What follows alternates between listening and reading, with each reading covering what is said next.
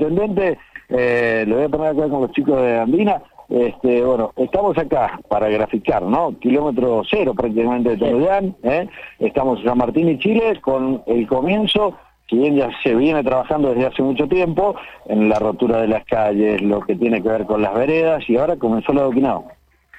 Muy buenos días, bueno, buenos días a toda la, la mesa y de trabajo, sí, contento porque la verdad que se ha hecho un trabajo de urbanización increíble, acá hubo recambio de cloacas, de agua, de conexiones domiciliarias, de colectores aluvionales, nuevas cunetas, veredas nuevas y las calles nuevas con, con. La verdad que es una calle netamente comercial, eh, que está en pleno kilómetro cero, como vos lo planteabas, José Carlos, y bueno, va a cambiar la, la circulación, las vías y la, y la posibilidad de que además estén porque todas las calles y veredas quedan al mismo nivel, así que muy lindo y genera y potencia además la zona y el desarrollo comercial del lugar, ¿no? ¿Cómo se ha logrado esta obra, intendente? ¿Por eh, municipio, administración, por empresa? Por gestión, por, molestar, por molestar.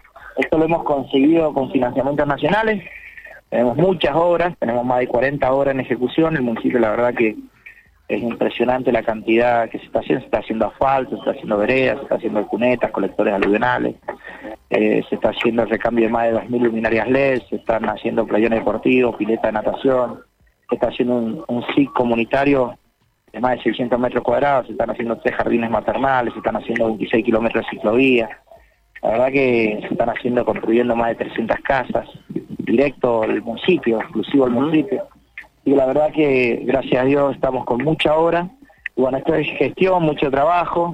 Llegar a Buenos Aires no para llevar un vino a un ministro, sino llegar con las carpetas, con los proyectos como tiene que ser y, poder de esta forma conseguir financiamiento. La nación, tanto en el ENOSA, en vivienda, en, en, obra pública, en las diferentes eh, direcciones de obra pública, hay financiamiento permanente. La clave está en, en llevar los, los proyectos eh, bien, como tiene que ser, y a partir de ahí se consigue mucho financiamiento. Bueno, gracias a Dios hemos podido avanzar y es por eso que se ve tanta hora. Por ahí me dicen los tunianinos a veces, ¿hasta cuándo vamos a romper calle? Hay que romper, hay que romper porque si no, eh, eh, es cierto que es engorroso, que es molesta, que molesta mucho, pero bueno, estamos haciendo obras históricas que, que, que, nunca nadie se había animado a hacer porque nadie le gusta abrir para abajo tierra porque después nunca sabe cómo se encontrar. Es como siempre digo con una casa cuando uno mete un electricista o un pintor, sabe cuándo empieza y cuándo termina. Cuando uno mete un plomero, empieza a romper en un lugar y no sabe dónde puede terminar de romper. Bueno, el centro de Tunuyán está colapsado, no existen los caños, son todos túneles subterráneos de líquidos locales y de agua. Y además estamos abriendo a más de cuatro metros con todas las conexiones domiciliarias, recambiando todas las cañerías y después haciendo el reencarpetado y la falta correspondiente a nuevo. Digo, hubiese sido mucho más fácil pintar cordones y hacer un carpetín de asfalto para renovar, pero la verdad que estamos tomando con la responsabilidad que se merece eso y es por eso que, que, vamos hablando. Bueno, ahora vamos a terminar de, ya hemos cerrado cuatro calles de la Echeverría, que se hizo agua, cloaca, se va a reencarpetar, se habilita esta semana y la semana que viene rompo cuatro calles más y voy a volver a abrir la calle Sarmiento y la calle Alem para seguir cambiando colectores, red, y es un proceso que no va a terminar, pero que se va haciendo. Gracias a Dios estamos casi en las 1.600 cuadras de asfalto en la gestión y, y, siempre con la responsabilidad de saber que primero se arregla lo de abajo, lo que va bajo tierra, lo que no se ve, para después que la calle quede bien terminada, ¿no? Bueno, muchas gracias.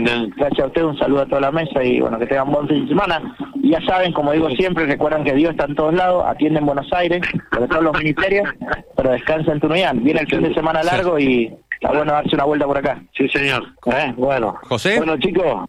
Sí, sí. Si lo tenés ahí a, a Martín, preguntale una, so, una sola consulta. Es difícil, pero quizás... Acá, acá se la... pongo el teléfono. A ver, bueno, se lo vamos a preguntar. Se lo vamos a preguntar directamente. Martín, ¿nos escuchás?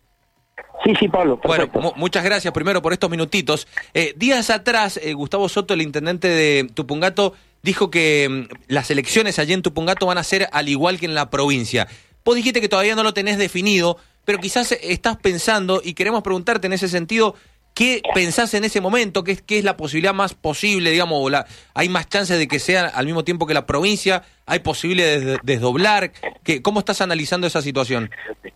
Mira, eh, decir que no lo pensamos sería eh, una mentira, digo, lo, lo, estamos pensando. Lo que sí es cierto es que no lo hemos definido todavía, eh, pero sí se piensa, obviamente, y, y, la y la separación, así como ha hecho la provincia, no adhería a la nacional, digo, el municipio tiene la, la posibilidad por ley, una ley que, que inclusive se planteó hace varios años, que lo hizo el gobierno radical, que, que, que inclusive tiene fechas ya acordadas.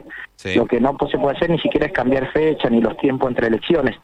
Pero es una posibilidad y obviamente que lo pensamos y, y estamos viendo cómo va todo el proceso y demás.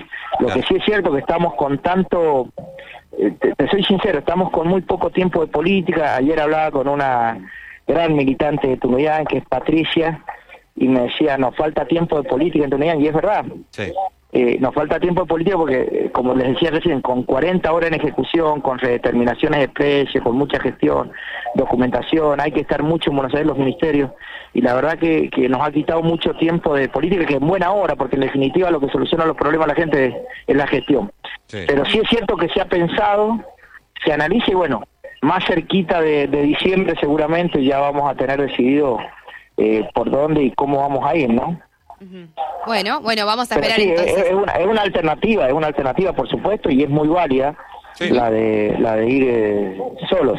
Eh, cada uno evalúa el contexto más favorable eh, para la elección y el que más beneficio traiga, digo, por eso existe esto y por eso existe además un calendario electoral. De hecho, muchos lo han hecho y cada uno en su forma. Yo me acuerdo la última elección inclusive de gobernador, cuando Alfredo Cornejo fue gobernador, su elección municipal fue después de las elecciones al gobernador, fueron casi noviembre, diciembre al límite del recambio, digo.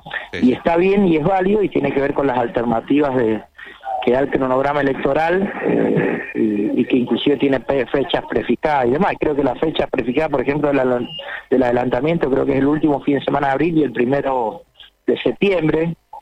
Eh, para no decir un número exacto, porque no me acuerdo el calendario de los días, pero es siempre es el último de abril y el primero de septiembre, y creo que es el tercero de junio para la provincia y el último de septiembre, y el primero de agosto para la nación y el y el tercero o el último de octubre, creo que así es más o menos el calendario, si no mal recuerdo. ¿no? Intendente, eh, y la última, eh, cortita, diciembre sigue siendo mes de definiciones, se vienen las elecciones también dentro del Partido Justicialista. Eh, ¿cómo, cómo, ¿Cómo están las conversaciones? ¿Qué están proyectando hacia futuro? Y en general hay varias figuras fuertes, hemos visto algunos otros intendentes también, Flor de Estefanis, u otros funcionarios, bueno, recién escuchamos ahí a mm, Martín Hinojosa, y, y otras también figuras que tiene el peronismo por, eh, por estas horas. ¿Se está conversando la presidencia? Sí, sí, se está hablando, obviamente. De hecho, el jueves tenemos un congreso partidario que tiene que ver con la fecha de las elecciones y demás. Y viene todo muy ordenado, muy tranquilo, pero obviamente con, con, con mucha política de por medio y, y trabajando en ver cuál es la mejor opción para que el peronismo pueda armar un proyecto saludable para los mendocinos, porque en definitiva todo lo que se hace tiene que terminar en un buen proyecto y algo tentador para los mendocinos, si no, no tiene validez. Eh, mañana a la mañana me junto un ratito con Martín porque tenemos que trabajar lo de la COVIAR, eh, lo perdón, lo del PROVIAR, em, que lo hace en conjunto con la COVIAR, lo de los proyectos productivos en relación a la viticultura, así que nos vamos a juntar mañana en una reunión de trabajo, que inclusive vamos a estar con, con gente de, las bodegas y de, distintos lugares de acá de, del Valle Duco. Y, y, obviamente también Martín, como lo decían ustedes, viene trabajando firme también para hacer eh, una opción de, gobierno y de candidato a, gobernador en, en, la provincia de Mendoza y como lo hay también eh, muchas personas más que, que obviamente que están en su derecho y que tienen muchísimo potencial. Pero viene bien, bien ordenado, eh, eh, muy tranquilo y con mucho diálogo en todos los sectores. Ya entonces a finalizar este año ya podríamos tener los posibles o potables candidatos para el 2023. Y se van, se van, obviamente, se van perfilando y se va se va armando y desarrollando. Creo que después de las elecciones partidarias se va a ir eh, ordenando todo eso y obviamente, y ya hay. Martín inclusive ya, ya se ha pronunciado que quiere ser candidato a gobernador y eso es muy válido y es muy bueno y lo estamos acompañando y, y, con el correr de los días se va a ir aclarando un poco el panorama y el armado provincial y demás. Obviamente que también es clave que no solo tengamos un candidato a gobernador, sino que tengamos buenos proyectos municipales en toda la provincia como alternativa. Si no la acompañamos con buenos proyectos municipales, es muy difícil eh, que un gobernador pueda pueda tener éxito o ganar una elección. Digo, tenemos que hacer algo conjunto no, no, no, no, no nos alcanza con candidatos aislados, sino verdaderamente proyectar en cada rinconcito de Mendoza un, un, buen equipo de trabajo, un, conformar un, buen grupo de gestión que, que muestre alternativas diferentes y modelos distintos y a partir de ahí ver, ver qué se hace, ¿no? Gracias, Intendente. Un placer. Hasta luego.